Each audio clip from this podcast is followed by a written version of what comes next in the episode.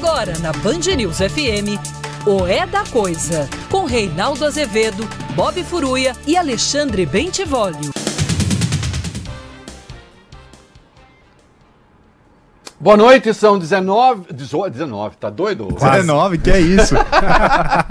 18 Tchau. horas e um minuto no horário de Brasília. Começa agora para todo o Brasil mais uma edição de É da Coisa. Aí, né, você sabe o resto. Penúltimo dia do ano. Eita, que eu já estou sentindo falta e vocês também. É, acho. É, tomara, né? Até porque algumas coisas que a gente diz aqui antes se encarregam de acontecer. Né? Tá tendo uma votação no Supremo agora, completamente de acordo com aquilo que nós dissemos aqui. O ministro Ricardo Lewandowski tomou uma outra decisão, completamente de acordo com aquilo. Pensa que só é, é, o Bayern de Munique tem Lewandowski, o melhor do mundo? Nós temos Lewandowski também. Tomando decisões corretas, fazendo golaço. Golaço. Lembra quando eu disse Vamos dar uma banana para os milicos de pijama da Anvisa? Uhum. Uhum. Hein? Lembra quando eu disse isso? É o que está acontecendo.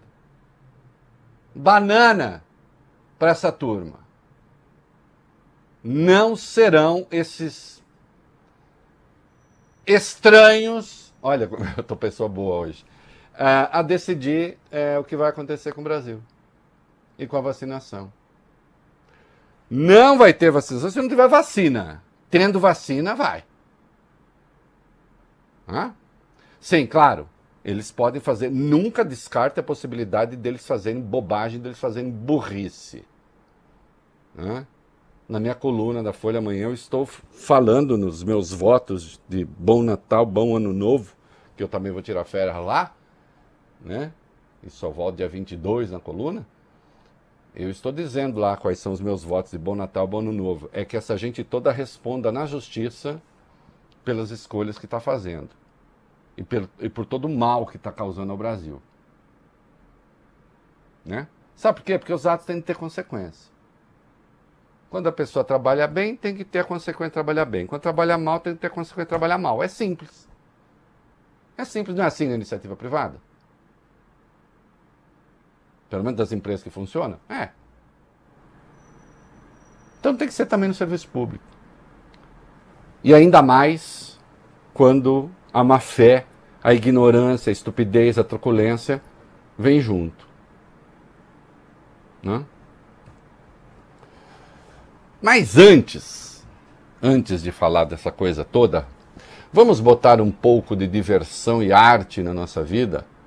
Lembrar o Brasil que fez as coisas certas, que faz as coisas certas, porque nós temos isso também, né? Apesar de tanta dor. Em 1987, o Tom Jobim lançou um álbum que eu reputo maravilhoso, aliás, internacionalmente foi muitíssimo bem recebido. É, em parceria ali nas apresentações com um grupo chamado Banda Nova, liderado pelo Danilo Caime, da família Caime, é, e um coral de mulheres que tinha a, a mulher dele, a, uma filha dele, a mulher do próprio Danilo, é, a mulher do Jacques Morelenbaum, é, que, que, que é o, uma espécie de maestro ali da turma, né, violoncelista, é, canta maravilhosamente bem e ele lançou então o disco Passarinho tem a música de mesmo nome que é considerado ali um, uma espécie de um manifesto ecológico né, do Tom Jobim 87 né, é, ali à sua maneira né, misturando é, a natureza sempre muito presente na sua obra uma coisa que ele herdou da, da escola de música do Vila Lobos, é, com uma certa, com um certo lirismo ingênuo, né? É, ao mesmo tempo que fala da natureza, fala das dores de amores. Solta, Valio Bene, esta maravilha, essa coisa impecável. Passarinho que esposa não deu voo, porque o tiro partiu, mas não pegou. Passarinho me conta então. Mentira.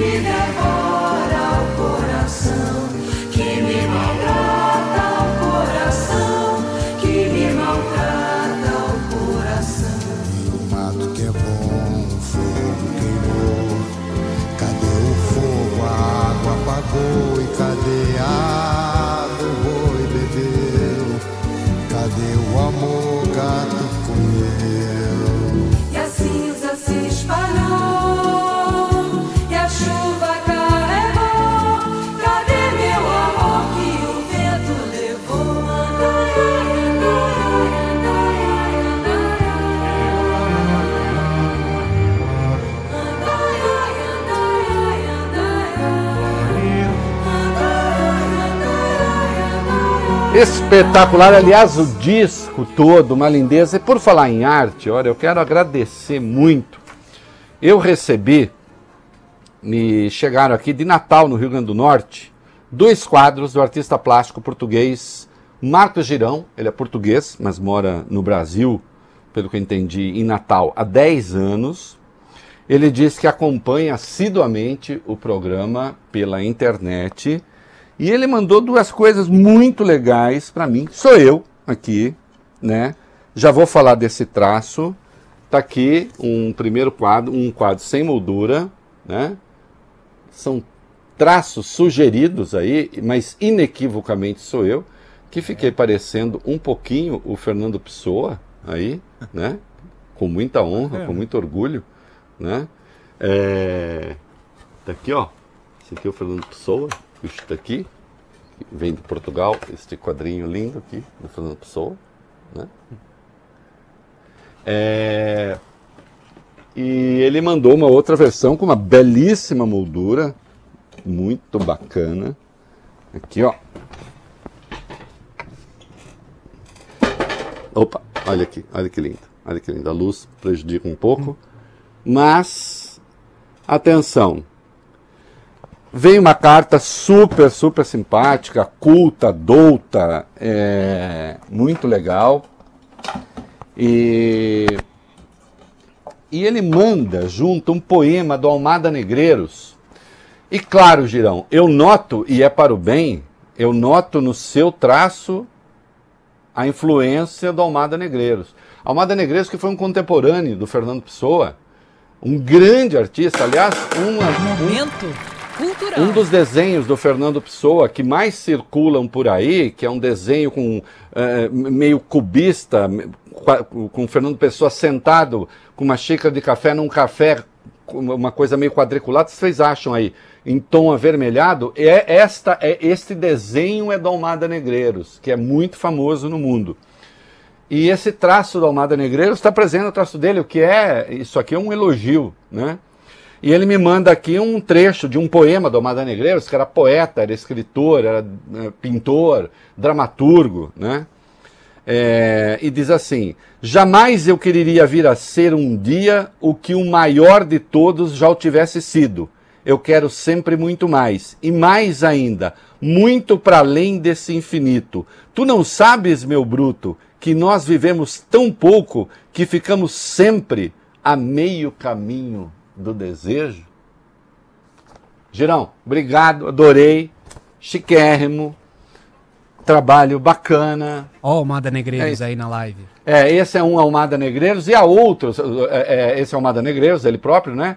E há o Almada Negreiros é, e há Fernando Pessoa de Almada Negreiros. Procurem também, a hora que vocês encontrarem, a gente põe na tela aí, eu chamo atenção para isso. Olha aqui, é, este aí, pronto, tá? Esse aí, Almada Negreiros. Olha aí, é o Fernando Pessoa. Né? E há variantes desse. Olha aqui. É, o Supremo está votando, já tem uma maioria, seis ministros já votaram, além do relator Lewandowski. Sete também. agora. Sete agora? Quem Carmen, mais? Carmen Lúcia. Carmen Lúcia. Vai dar 11 a 0. Uhum. Quer dizer, Marco Aurélio? Não sei. um grande dia para os Lewandowskis, né, Reinaldo?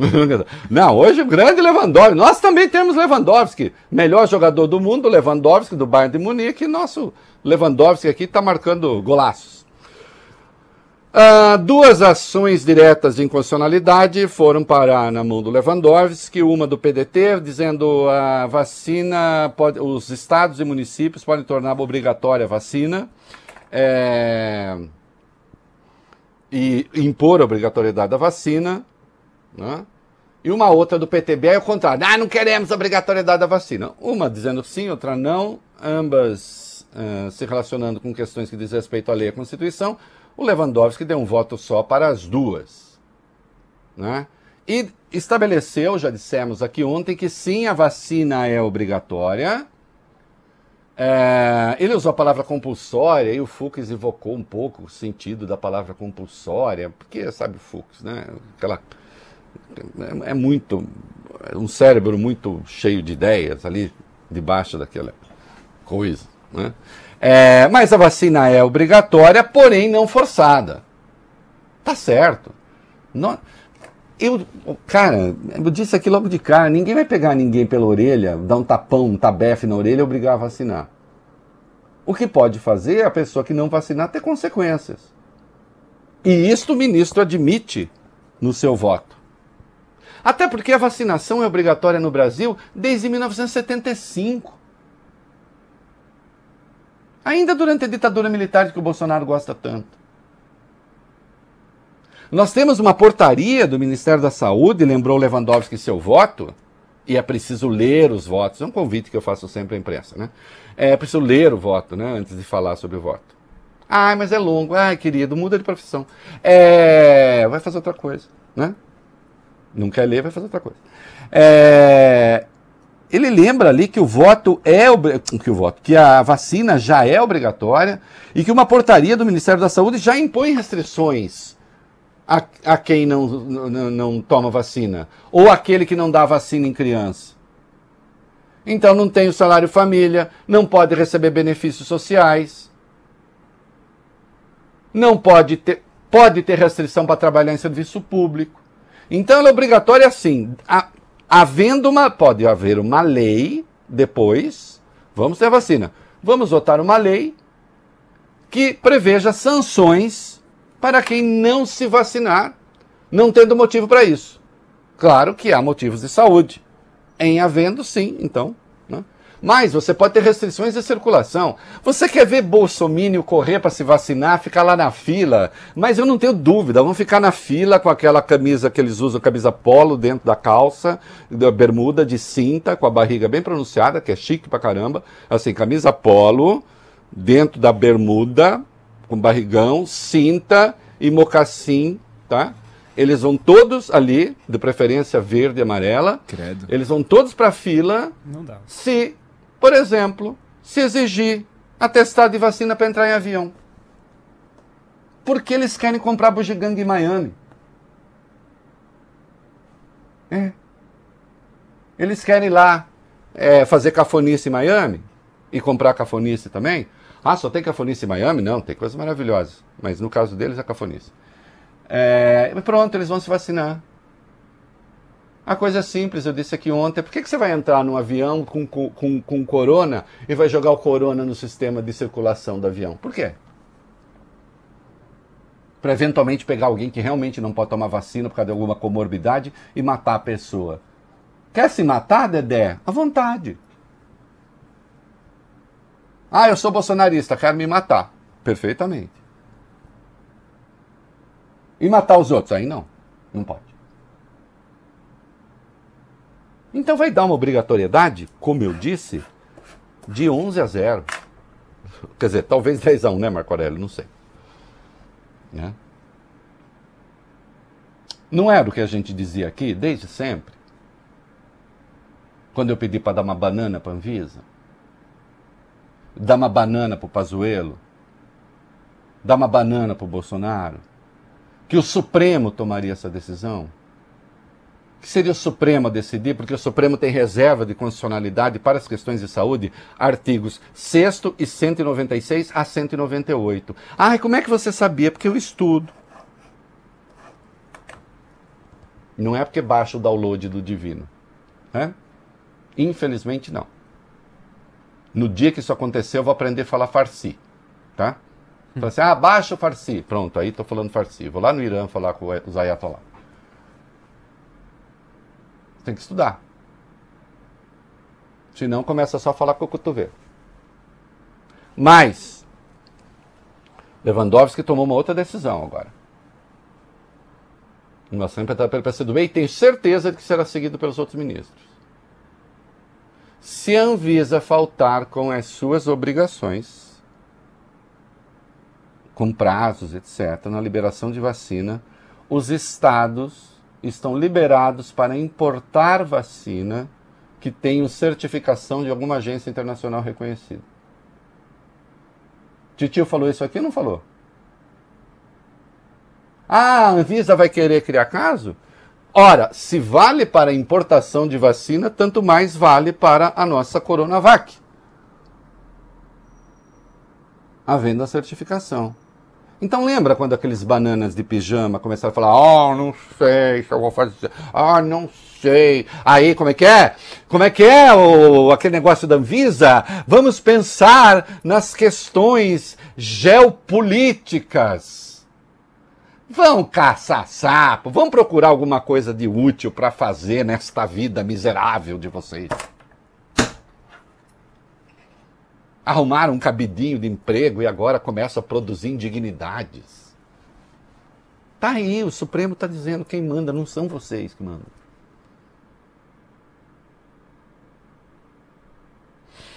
E mais, eu estou tratando disso amanhã na minha coluna. Tem uma coisa, meninos, que eu lamento muito, hum. que a gente não deixa de regredir nessas coisas. Veja só, eu, a rigor, Sabe o que Lewandowski devia ter feito com essas duas é, ADIs? Nem ter conhecido delas. Sim. Nossa, conhecido dela. É conhecer em direito, é verbo transitivo indireto. Conhecer de uma ação significa reconhecer a legitimidade da ação. Né? Reconhecer que a ação tem razão de ser. A rigor não precisava nem ter conhecido das ações. Sabe por quê, Bob? Sabe por quê, o Alexandre? Hum. Porque a Constituição já torna obrigatória a vacina Sim. por sua própria natureza. Por que, que eu vou precisar declarar constitucional o que é, obviamente, constitucional? Mas mais do que isso, nós já temos legislação ordinária que obriga a vacina. A lei de 75 a 13.979 agora da pandemia. O Estatuto da Criança e do Adolescente. A portaria que já impõe punição. O Lewandowski já fala assim: sabe o que? Olha aqui, nem preciso, já é obrigatório, essa ação nem cabe. Mas ele fez bem, não estou criticando ele, não, fez bem em marcar a posição para que os ministros se manifestem de novo. Embora seja, como diria Leonel Brizola, perca de tempo. Perca, né? perca como substantivo não existe, obviamente, né? Mas ele, ele dizia, né? Eu tô brincando. Embora seja perda de tempo.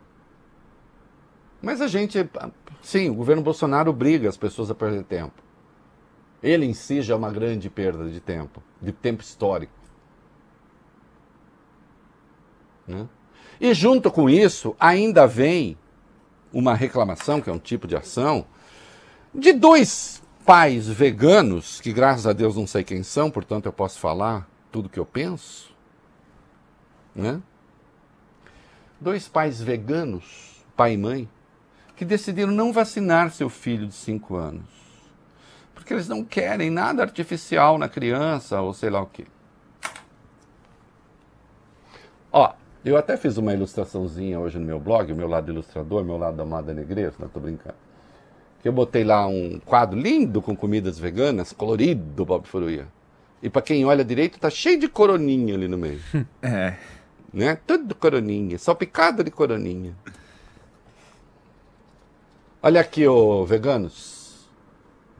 Veganos, cristãos, muçulmanos, judeus, é, macumbeiros, é, animistas vários, ateus, é, gente que acredita em disco voador, etc. Quando eu era militante político, saiba que havia uma corrente de esquerda trotskista que acreditava em disco voador. Eram os posadistas, tá? Que, é, é, é eles eram da turma do Posadas. É, que acreditavam que o socialismo não era apenas internacional, o socialismo era interplanetário também. Né? Então as pessoas podem acreditar nas maiores loucuras. Aí, ó. Credo. Aí, ó. Ai, ah. olha que bonitinho ali, ó. Nossa. Ó aquele pratinho, aquele, aquele pãozinho bem ali no meio. Olha que coroninha disfarçado, bonitinho ali, ó. ó. E eu botei os coroninhas justo no, no, tom dos coroninhas, né? Tem um coroninha nessa colherinha que tá logo abaixo ali, né? Então. É... Aí. Vocês podem ter, vocês podem ter a religião que vocês quiserem, a convicção que vocês quiserem. Agora, nem as boas convicções, nem as más justifica submeter a criança ao risco. E o pátrio poder não dá o direito de você expor a sua criança, por exemplo, a poliomielite. Já perguntou para ela se ela topa ter poliomielite? Hein, pai vegano, mãe vegana? Já perguntou? Ela topa ter poliomielite? Ela topa ter Covid-19 eventualmente ficar com sequelas? Hã? Então, olha, cada um cultive as esquisitices que quiser. A religião que quiser. Insisto, as boas e as más. Agora, as crianças também têm direitos assegurados pelo Estatuto da Criança e do Adolescente. Essa questão está sendo vista junto com o Supremo e que eu saiba também está dando de lavada. Tem de vacinar.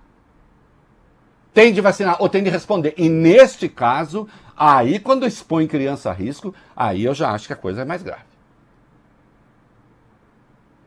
Porque se você, em nome do pátrio poder, puder dispor da sua criança, por que você não pode transformá-la num escravo? O Ministério Público não permite que filho de pobre trabalhe nem para compor renda da família, no que está certo, aliás, porque senão. E já há, nós, tem quase 2 milhões de crianças que trabalham no Brasil. Não deveriam. A culpa muitas vezes não é da família, precisa daquele dinheiro. Aí é o Estado, a incúria do Estado. Agora, não dá vacina numa criança? Vai perguntar para uma criança de 5 anos se ela topa ter poliomielite? Se ela topa ter sarampo, que também pode deixar sequela? Tudo porque você não quer saber, ah, proteína animal, não quero. Tá? É teu direito de não querer proteína animal. Não precisa ser como o tio que gosta assim de um churrasco mal passado. Não precisa. Aí sim. Hein? Pode ali, não. Fico com pena? Às vezes. Se eu penso no assunto, até fico. Agora, a criança não, não é responsável por isso. E por alguma razão a natureza nos deu presas também, né?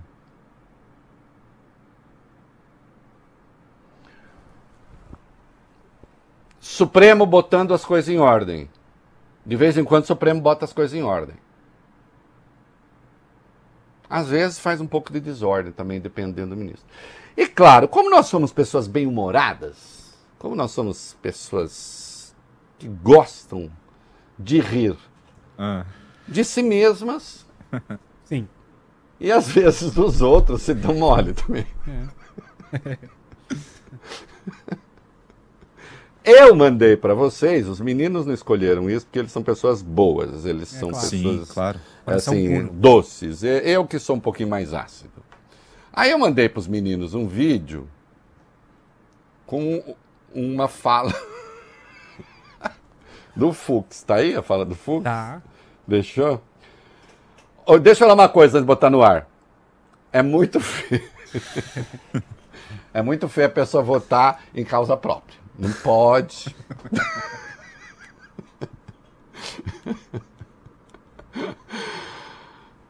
solta o vídeo aí, Vale Bem, solta. Há uma, há uma certa confusão, digamos assim, na cultura popular entre compulsoriedade e obrigatoriedade. Ninguém vai arrastar ninguém pelos cabelos para tomar Exato. vacina. Isso seria uma coisa compulsória. Isso, não, é Fux, fica tranquilo, ninguém vai arrastar ninguém pelo cabelo, né? Ô, Bob Furuia, ah. sem essa de pegar o Fux pelo cabelo pra... Porque corre o risco de você ficar com a peruca na mão. peruca, entrelaçamento. Esta coisa que a natureza não faz sozinha. Né? Isso é o homem que cria, né? Isso aí é obra, é uma obra de arte, na verdade, né? Isso é uma obra de arte. Nós somos pessoas bem-humoradas, né, Bob Furia? Fazer o quê? Eu sou. Te tenta. Hum. Olha aqui. Boas notícias no Supremo com más notícias no geral. Vai lá. Isso, Reinaldo. Entidades de saúde estão com medo, estão assustadas com a possível segunda onda do coronavírus no início do ano que vem. Uma conjunção de fatores pode fazer com que a situação em janeiro e fevereiro seja pior do que no início da pandemia. Ô Bob, só uma pausa aí que é o seguinte. Eu não sei o que as pessoas entendem por segunda onda. O que, que precisa ser? Precisa, precisa cair um troço do céu para dizer, olha, isso é segunda uhum. onda? Sim. Já há uma segunda onda. Ponto. Já há uma segunda onda. Ainda bem que a vacina está chegando. A segunda onda já está aí. E os números de ontem evidenciam que sim. E de anteontem e de transanteontem. E de hoje também. E de hoje Acabaram também. Vai, vamos lá, continue. Com a nova alta de casos e de mortes por Covid, como você disse, Reinaldo, a queda também da oferta de leitos, demanda represada da assistência de outras doenças e o orçamento mais enxuto, médicos e gestores de saúde prevêem um 2021 muito difícil. Só para a gente trazer um dado aqui preocupante. Segundo o Conselho Nacional de Secretários de Saúde, do total de 16.500 leitos hospitalares habilitados pelo Ministério da Saúde para a Covid, apenas 4.580 estavam em operação na semana passada. Tá aí. E com os números disparando. Quais são os, e os números são péssimos, vale bem. Vai lá, já tem os de Sim, hoje, já tem, tem, tem de hoje. Os dados de, de. São Paulo não entraram no balanço de ontem, ficaram represados. E com isso, o Brasil registrou hoje 1.029 mortes pelo coronavírus em 24 horas. É o número, maior número de óbitos desde 15 de setembro, Reinaldo. No total, o país ultrapassou 184 mil mortes. Já em relação aos casos, foram confirmados hoje 69.826, o segundo pior número desde o começo da pandemia. Já passamos da marca de 7 milhões de contaminados. Tá aí. Então, assim, ai, pode vir uma segunda onda. Olha aqui, o, o- primeiro passo para fazer a coisa certa é reconhecer a realidade. Já estamos na segunda onda. Ponto. Porque senão os irresponsáveis ficam mais irresponsáveis ainda. Ontem, num prédio nas imediações aqui de casa, teve uma festança que se arrastou até umas 5 da manhã. E não era pouca gente. Irresponsáveis, delinquentes, não sei quem são, ainda bem. Né? Potenciais homicidas, é o que são. Sabe por quê? Porque não se trata apenas das pessoas que estão ali. Essas pessoas depois vão para casa. Elas podem ter empregadas com quem vão entrar em contato. Pai, mãe, outras pessoas. Não é? E tem assim aquele certo senso de imortalidade que a estupidez confere a algumas pessoas. Hã? Ah, mas é que ontem represou de São Paulo, então por isso que passou de mil hoje. Não, se não, teria passado de mil ontem. Ontem foram 968, sem São Paulo. Exato. Estamos na casa dos mil de novo. Quando tínhamos chegado ali na casa dos 400 e pouco, 500. Dobrou. Ai, será que vem uma segunda onda? Ah, você precisa o quê? Que Deus diga, olha, isto é a segunda onda. Como se ele fosse o Cid Moreira? Não, né? Deus não faz isso. E outra, por que, que Deus ia falar com você? Eu sempre penso nisso. Sempre que alguém diz que fala com Deus, eu, tenho vontade de dar uns tabefes. Por que, que Deus vai falar com você? Com tanta gente mais interessante do que você. E do que eu. Por que, que vai falar comigo também? Eu, hein? Vai agora falar com o Joe Biden. Né? Com o Putin não, tá? Porque o Putin não, não vale a pena. É... E o MP dos 20 bilhões? O presidente Jair Bolsonaro assinou hoje uma medida provisória que destina 20 bilhões de reais para o Ministério da Saúde. A assinatura ocorreu durante a cerimônia da posse no Palácio do Planalto do novo ministro do Turismo, Gilson Machado. A MP, Reinaldo, era esperada e o dinheiro deve ser utilizado para financiar o Plano Nacional de Imunização contra o coronavírus. Dinheiro será destinado para comprar as doses das vacinas, as seringas, as agulhas e também para bancar as campanhas de comunicação. É, veio até tarde, né? É, e o nosso pensador falando, o pensador, pensador, Mais um. temos um pensador na saúde, né? Um pensador na saúde, nosso pensador búlgaro, vai. O ministro Eduardo Pazuello disse hoje que a pasta estima distribuir as doses da vacina em meados de janeiro. Agora é janeiro. Já tá. Olha, Vai para, para um pouco, bem. Era março, março, depois disse que poderia ter um, talvez em dezembro, Aí fevereiro. depois passou para fevereiro e agora é janeiro. Ele fala o que der na telha, cada dia uma coisa. Assim, vai falando, vai falando, vai falando, né? É uma, é uma figura que está se tornando pateticamente sinistra, né? Ah. É, ele participou de um debate no Senado Federal e, segundo ele, o Brasil já terá em janeiro 24 milhões e 700 mil doses do imunizante, sendo 9 milhões de Coronavac, 15 milhões da AstraZeneca e 500 mil da Pfizer, Reinaldo. Uhum. É, lembrando sempre que 24 milhões e 700 mil vacinas dá para imunizar 12 milhões e 350 mil pessoas. Uhum. É, 7% da população brasileira. Né? Só para deixar claro. Né? Do tamanho. Do... Porque senão fica parecendo assim que é uma coisa grande. Não é. Eu sei que é difícil. Eu sei que é difícil. Mas eu sei que o Reino Unido já comprou 50 milhões de vacina.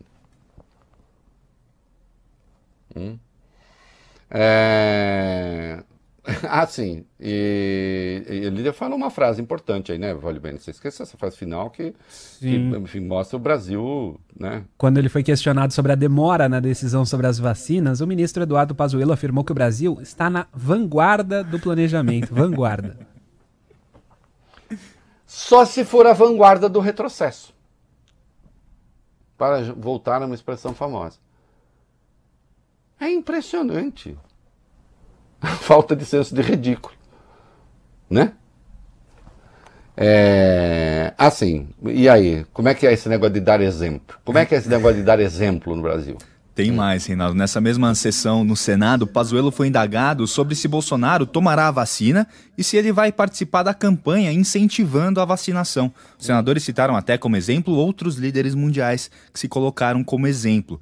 Pazuello respondeu o seguinte a esse questionamento: eu acho que se nós observarmos que cada um deve ter o seu processo decisório e ser voluntário ou não para essa ou para aquela vacina, essa é a liberdade que eu acho que o povo brasileiro sempre tem que ter. Para um pouco, que eu não entendi nada. Eu acho que. Porque eu fui professor de língua portuguesa. Uhum. Eu adoro análise sintática. Né? Eu acho que se nós observarmos que cada um deve ter o seu processo decisório e ser voluntário ou não para essa ou aquela vacina, não entendi nada. Essa é a verdade que eu acho que o povo brasileiro sempre tem que ter. Hum. Hum. Sei, continua. E nós, sim, temos que trabalhar para mostrar a eficiência, a eficácia, a segurança em campanhas em todas as mídias de forma muito clara. Sobre o presidente ser voluntário ou não, eu acho que é o mesmo enfoque. Ele está reforçando a voluntariedade e não a obrigatoriedade. É uma visão. Meu Deus.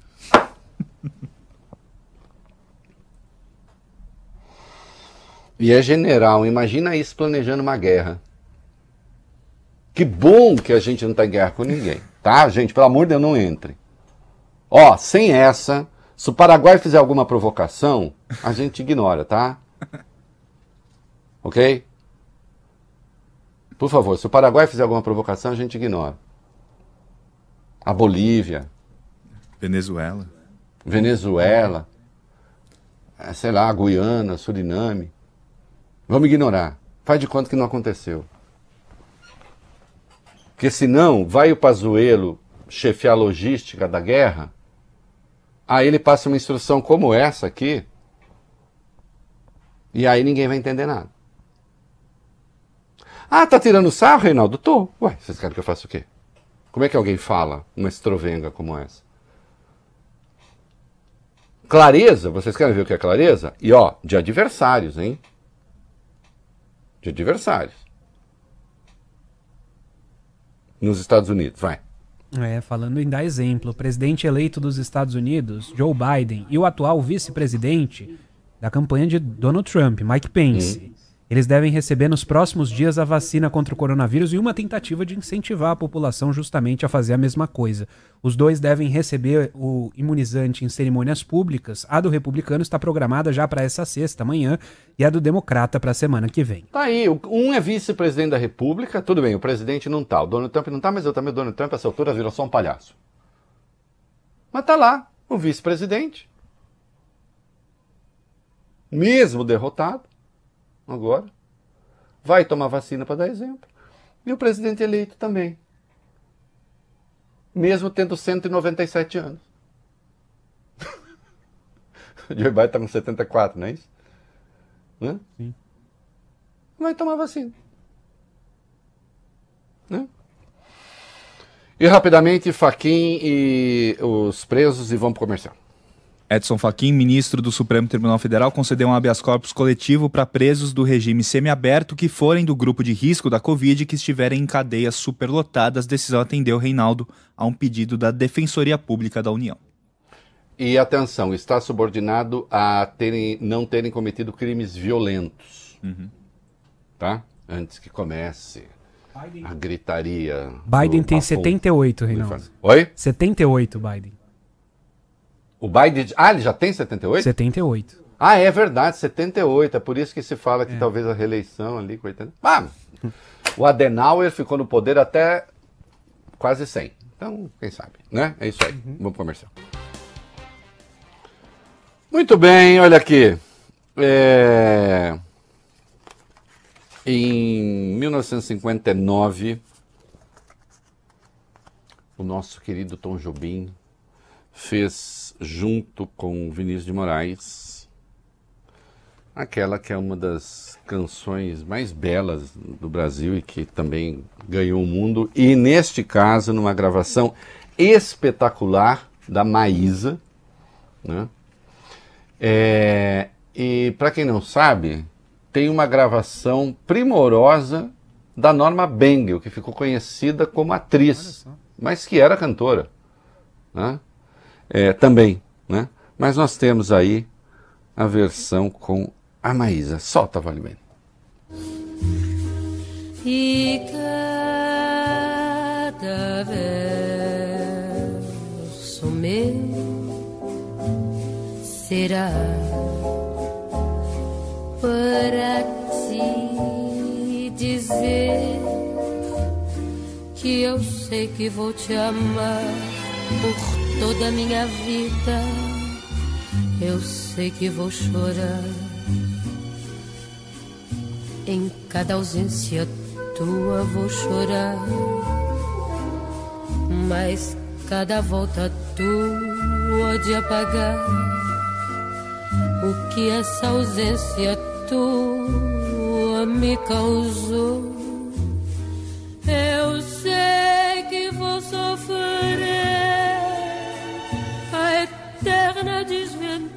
de viver, a espera de viver ao lado teu por, toda a minha toda a minha vida. É isso, queridos. Olha, a vida pode ser boa com Tom Jobim, sim, o Brasil bom. Oh, vai bem, quanto tempo nos sobra, pode bem? Dois e meio. Muito bem, e as escolas e o Dória, vamos lá. O governo de São Paulo decidiu que as escolas devem continuar funcionando mesmo se a pandemia piorar. O governador João Dória assinou agora à tarde um decreto que transformou os colégios em serviços essenciais, Reinaldo.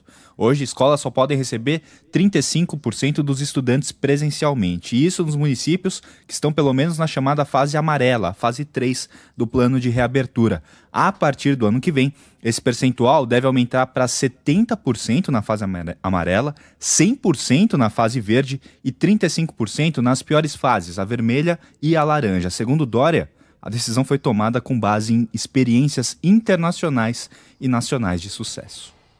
Olha, não sei. Deixa eu ver. Eu, eu, dito assim como está, não gostei. Por exemplo, os professores vão estar vacinados? Né? Porque é uma atividade que concentra pessoas. E há sempre também a questão dos familiares dessas crianças que vão ser postas ali, né? É, é, é preciso pensar. É, e lá está a justiça também, rapidamente, a 9. Sim.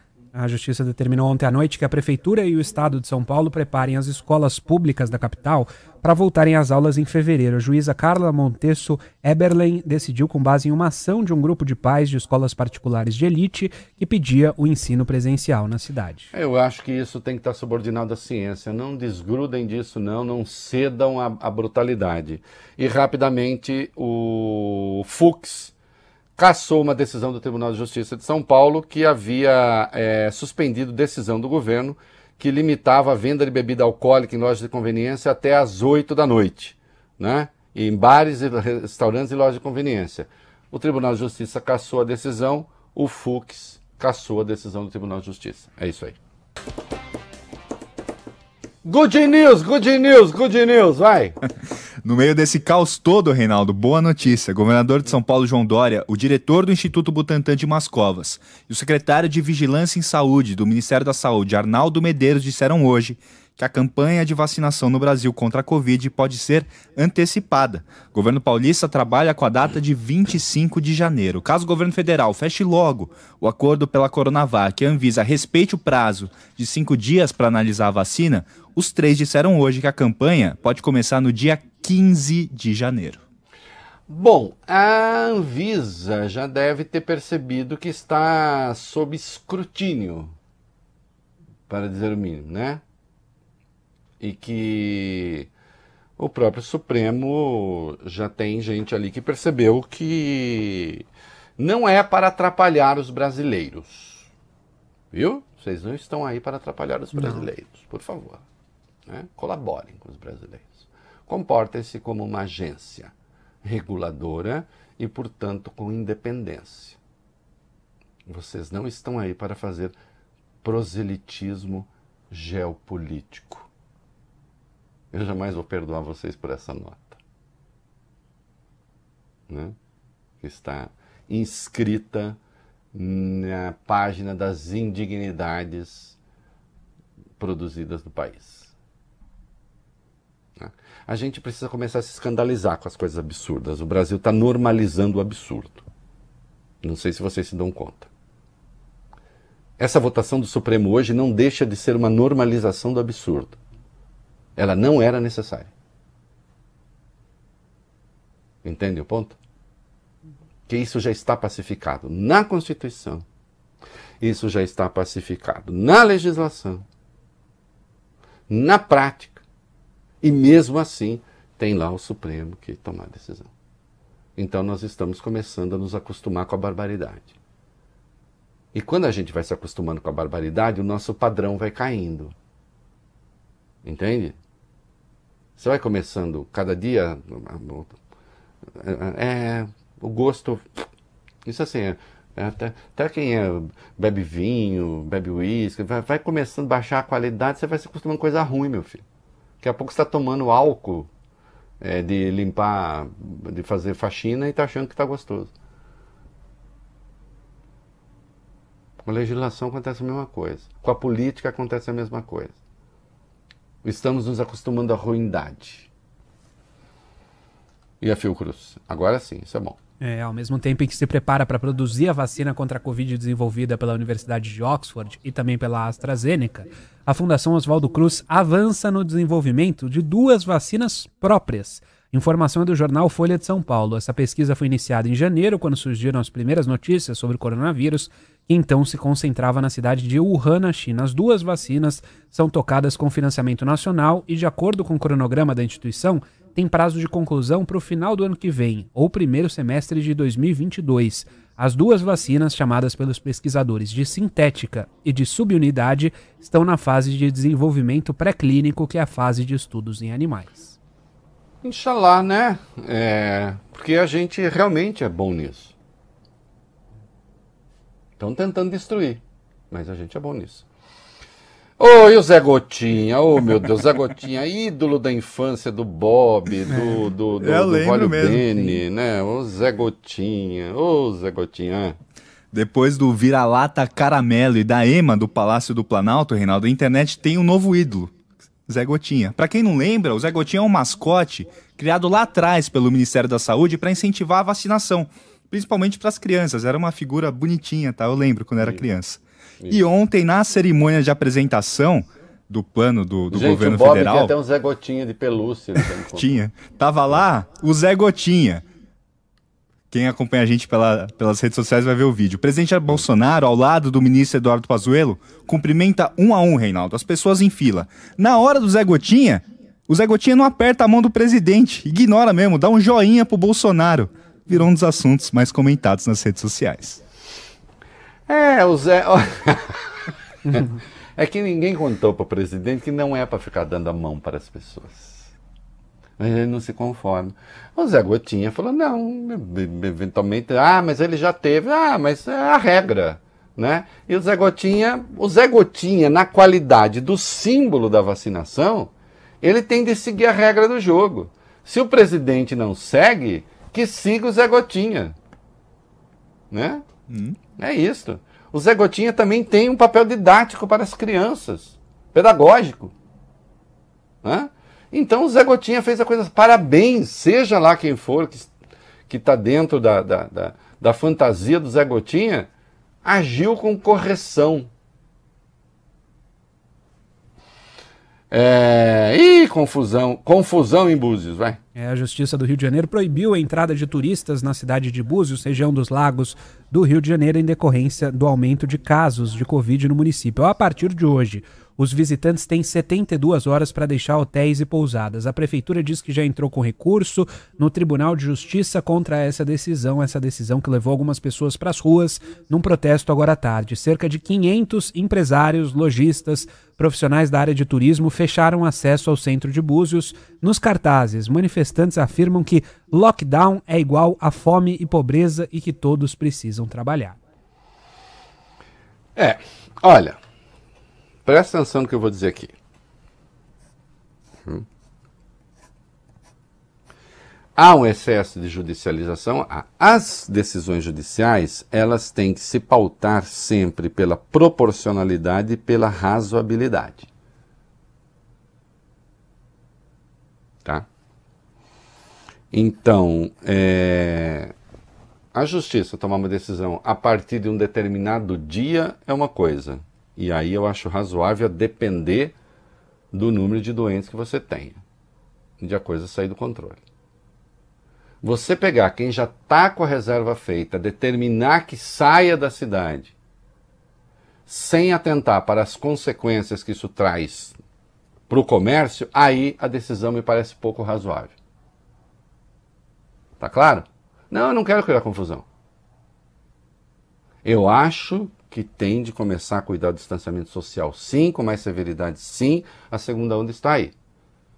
Agora, vem cá, quem tá, quem reservou hotel, sei lá, por 10 dias e vai ter que ir embora depois de 3, é, o hotel vai cobrar ou não vai cobrar aquilo que foi acordado? A pessoa tem direito ao ressarcimento ou não tem? Então, esse é o tipo de coisa que eu acho que tem que ser tomada com um pouco mais de prudência.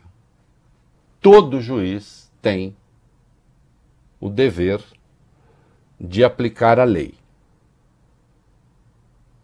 Todo juiz tem o dever também de pensar na razoabilidade como um princípio, um fundamento e um norte e na proporcionalidade das decisões. Né? Tá claro? Uhum. E a vacinação no mundo? Mais um país começou a vacinação contra a Covid, a Arábia Saudita, e eles estão aplicando, Reinaldo, as doses da vacina da Pfizer. Ainda nesse assunto, presidente da Comissão Europeia, Ursula von der Leyen, disse hoje que a campanha de vacinação no bloco vai começar no dia 27 de dezembro, nos 27 países membros. Macron infectado um presidente francês testou positivo para o coronavírus, Reinaldo. Ele está em isolamento com sintomas leves, de acordo com a assessoria de imprensa. O positivo de Macron deve levar ao isolamento de líderes políticos do bloco. O rei da Suécia admitindo. A Suécia é um. Atenção, tudo aquilo que os infectologistas falavam sobre a doença, a necessidade do distanciamento social, está se provando verdadeiro. A Suécia resolveu desafiar. Fala, não, não, não vamos fazer distanciamento social. Aqui na Suécia vai ser diferente. Né? E aí os números iniciais pareciam, olha, a Suécia é um exemplo. A Suécia é um desastre. A Suécia é um desastre. Hoje. A economia dela embicou o mesmo que embicou a dos vizinhos, matando muito mais. O governo já fez meia culpa, agora o rei da Suécia está fazendo a mesma coisa. Fizeram a tal aposta. Ah, não, é melhor, vamos imunizar, não vamos prejudicar a economia. A economia embicou do mesmo jeito, matando muito mais gente. né? A África, que o Bolsonaro outro dia disse que não, na África não tem tantos casos assim, porque eles tomam muito cloroquina, né? É, não, ao todo a África tem mais de 2 milhões e 400 mil casos de Covid. A África do Sul é o país mais atingido, com 900 mil casos. É, e tem aí um novo surto na África, passando pelo mesmo problema. Agora, quer ver? Vamos falar de delinquências. E delinquência onde? Onde? Onde seria? Onde mais seria? Quer dizer, há vários lugares, hum. poderia ser no uhum, governo. Sim. Mas aqui, com certeza, sim. Né? Vai. O chefe de, de, gabinete, Reinaldo, do ministro Ernesto Araújo enviou uma carta a diplomatas do Ministério das Relações Exteriores cobrando a presença física deles no Itamaraty, mesmo com a alta dos casos do coronavírus. Segundo o jornal o Globo, a mensagem de Pedro Wallin causou grande desconforto dentro da pasta. No texto enviado, ele disse o seguinte, aspas, é absolutamente, absolutamente vital que, ao menos em unidades chaves, como as secretarias, haja ao menos um diplomata operacional em horário comercial. Ainda em outro trecho, Reinaldo, o chefe do gabinete disse que a pandemia não é uma desculpa. Outro ponto que chamou a atenção foi a forma como a cobrança foi feita. Em vez de uma portaria no ministério, o diplomata usou o WhatsApp.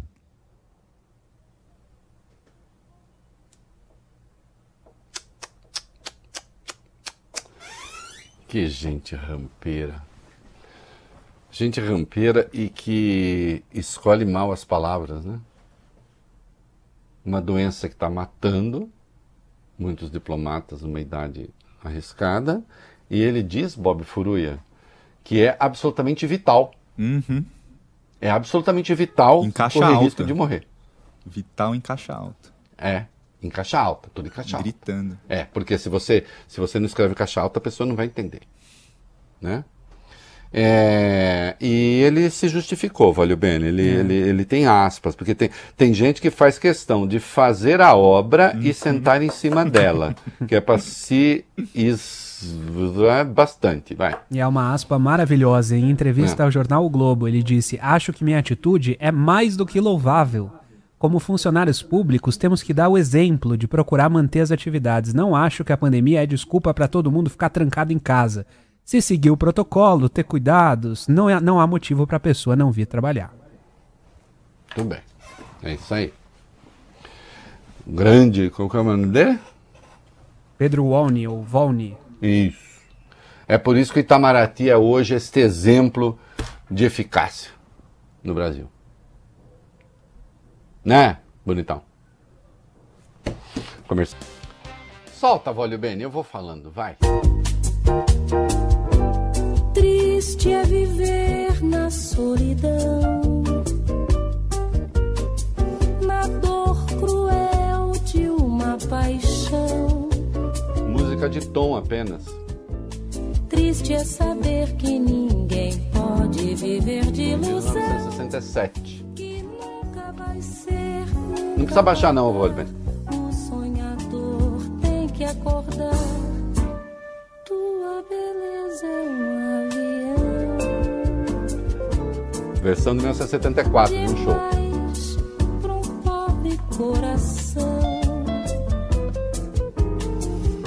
Para pra te ver passar só pra me maltratar. Triste é viver na solidão. Que ganhou uma versão linda da Sarah Hogan.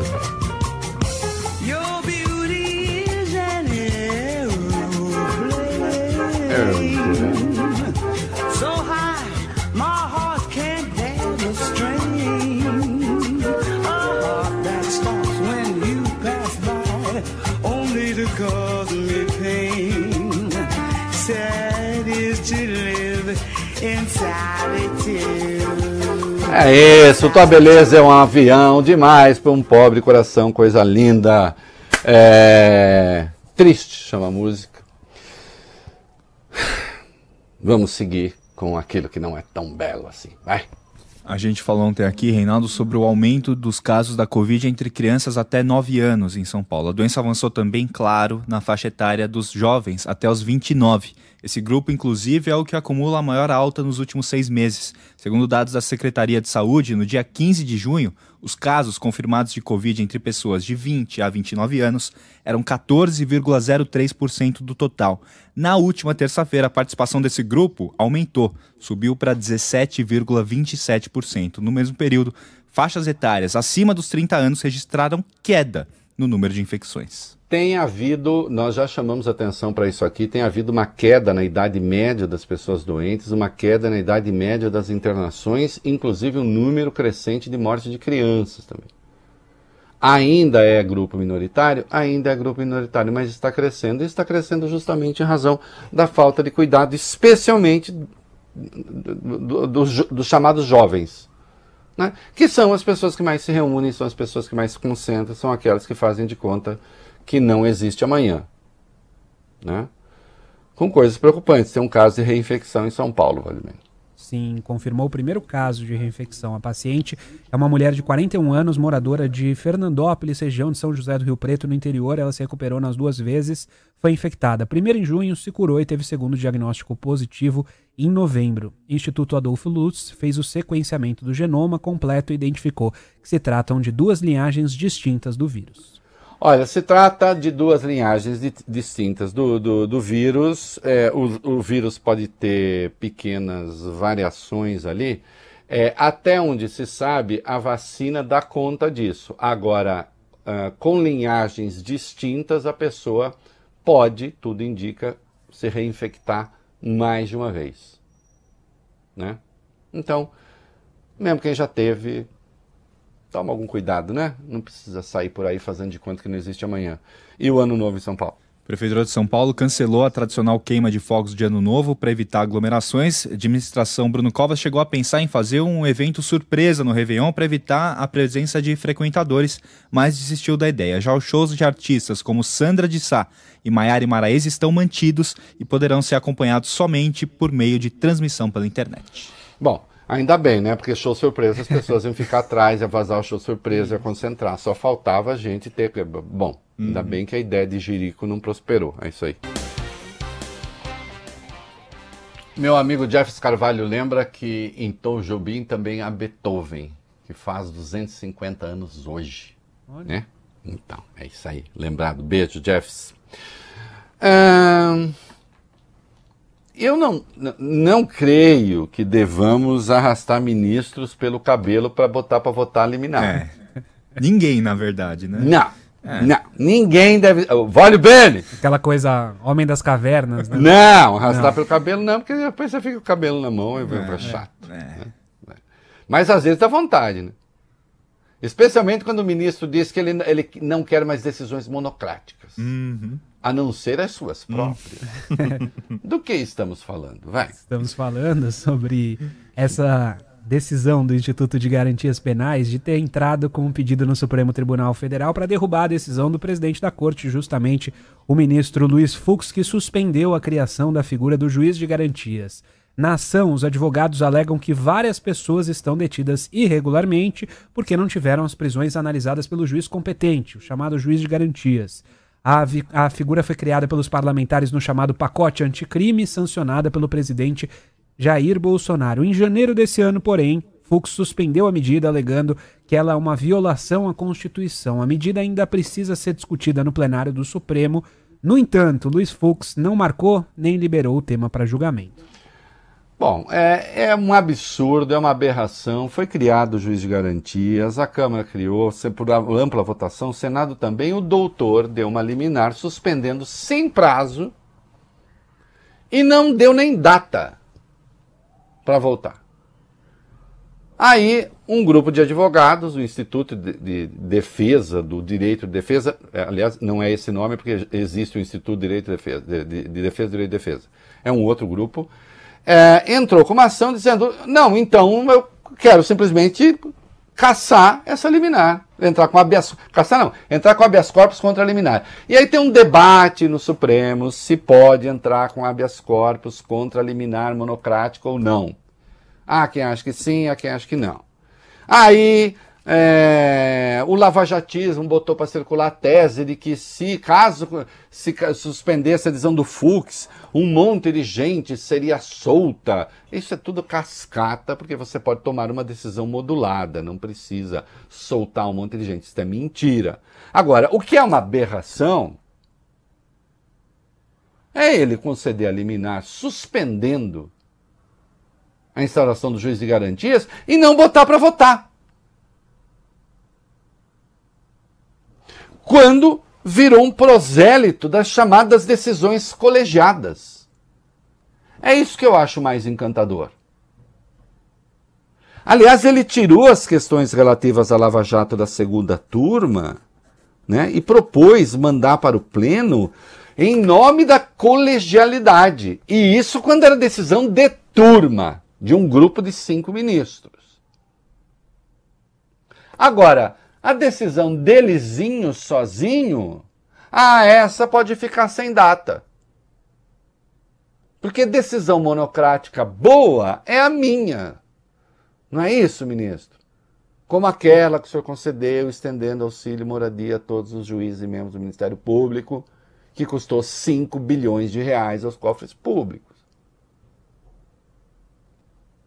Então, olha, já que ninguém vai arrastar nenhum ministro pelos cabelos para botar para votar, faça isso de moto próprio, por senso de moral e de decência, de honra, e bote para votar. Ainda que perca. Eu sou favorável, claro, a juiz de garantias. Agora, o que não pode ficar é o atual estágio. Absurdo. Em que o Congresso exerce aquela que é a sua prerrogativa, que é legislar, o senhor vai lá, suspende e não põe em votação. Por quê? Ah, porque não deu vontade. Né? Comercial, olha bem. Muito bem, dois minutos, vai, Benz? Isso. É, e como é que tá o, a disputa lá na Câmara? O PT resolveu fazer o quê, meu filho? Bateu o martelo e não vai apoiar Arthur Lira na disputa pela presidência da Câmara. O PT volta a se reunir amanhã para decidir se vai ter um candidato próprio ou se vai apoiar o candidato de Rodrigo Maia. É, porque tinha aquele negócio de que o PT, uma parte do PT achou que o Arthur Lira ia aderir à pauta do PT ao mesmo tempo que aderiria à pauta do Jair Bolsonaro. Que até eu disse que aqui, Bob, era uma curiosidade antropológica, né? Uhum. Do homem é, da caverna. Assim, o homem das cavernas eh, revendo a história, né? Uhum. Alimentando bicho que pode engoli-lo. Enfim, né? Aliás, eu falei com o deputado Arthur Lira aqui, que a assessoria queria falar comigo, se ele quiser falar aqui, ó, sou contra excludente de licitude, mostra que sou independente, é bacana. Ah, ele vai falar agora que você quiser, Reinaldo? Não, não precisa falar o que eu quiser também. Só estou falando que aí é bacana, né? E o Bolsonaro disse que não vai intervir, intervindo, é isso? É, apesar da atuação dele de bastidores, liberando cargos e emendas, o presidente uhum. disse hoje que não vai intervir na disputa pela presidência na Câmara e do Senado. Não, de jeito nenhum. Olha, está disposto até a dar ministério para o é. ministério pro Davi Alcolumbre, mas sem intervenção. Não. E também esse negócio de emenda, não, estou liberando emenda, mas isso não é intervenção. As pessoas tendem a confundir as coisas, o, o, é. o, o Bene. Ah, e a SECOM, o que, que fez de besteira? Perdeu na justiça e será obrigada a publicar direito de resposta de vítimas de tortura na ditadura militar, Reinaldo. Fez bem porque resolveu fazer uma homenagem né, ao Sebastião Curió Rodrigues de Moura, que foi um, o Major Curió, né, tem 85 anos, é, reconhecidamente participou de tortura. Né? É, bom, quem faz homenagem às pessoas com essa trajetória, em razão dessa trajetória, aí agride fundamentos da dignidade humana e agora tem de responder por isso. É isso aí, Valben. Quanto tempo nos resta, Voz Benes? Três minutos e vinte. Três minutos e um pouquinho, né? É. É, nós estamos encerrando a semana de homenagem a Tom Jobim, acaba amanhã, né, no último dia do programa neste ano. Uhum. Uma das mais belas letras, que na verdade é um exemplo de composição e de letra, chama Fotografia. São, é um casal num bar, né? E ele começa a falar, né? O eu lírico da música fala, vai fundindo a pessoa amada à paisagem, né? O bar está fechando, é, eles já estão indo embora, né? Tem um clima de romance no ar. E essa música é curiosa porque ela é uma das primeiras músicas que o Tom fez sozinho. O Vinícius de Moraes, que era do Itamaraty, estava no Uruguai e o Tom fez a sua própria letra, que ganhou uma versão em inglês de Ray Gilbert, que é uma maravilha, que vocês vão ouvir aí com uma cantora chamada Stacey Kent. É, então a música se chama Fotografia e vocês vão ouvir as duas versões. É isso aí. Viva a civilização, viva o Brasil que dá certo, viva o Brasil que pode fazer coisas grandiosas e, e que o mundo realmente reconhece esse curva. Tchau, solta, Vole Beni. Eu, Até você, nós dois, aqui nesse terraço à beira-mar, o sol já vai caindo e o seu olhar parece acompanhar a cor do mar. Você tem que ir embora, a tarde cai em cor e se desfaz, escureceu. O sol caiu no mar e a João Gilberto cantando, claro, aí, né?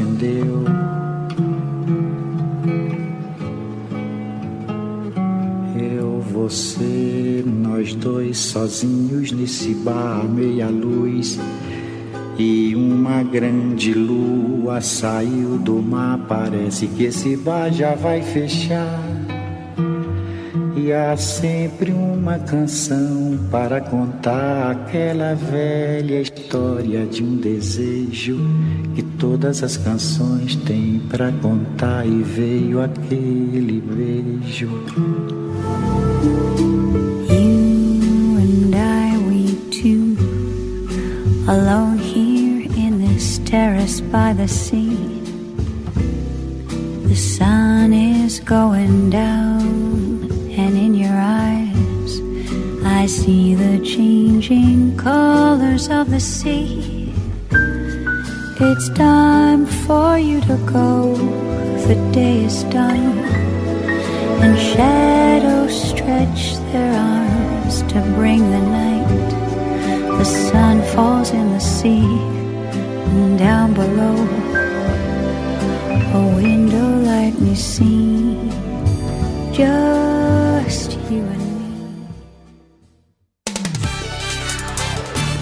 ouviu o É da Coisa na Band News FM.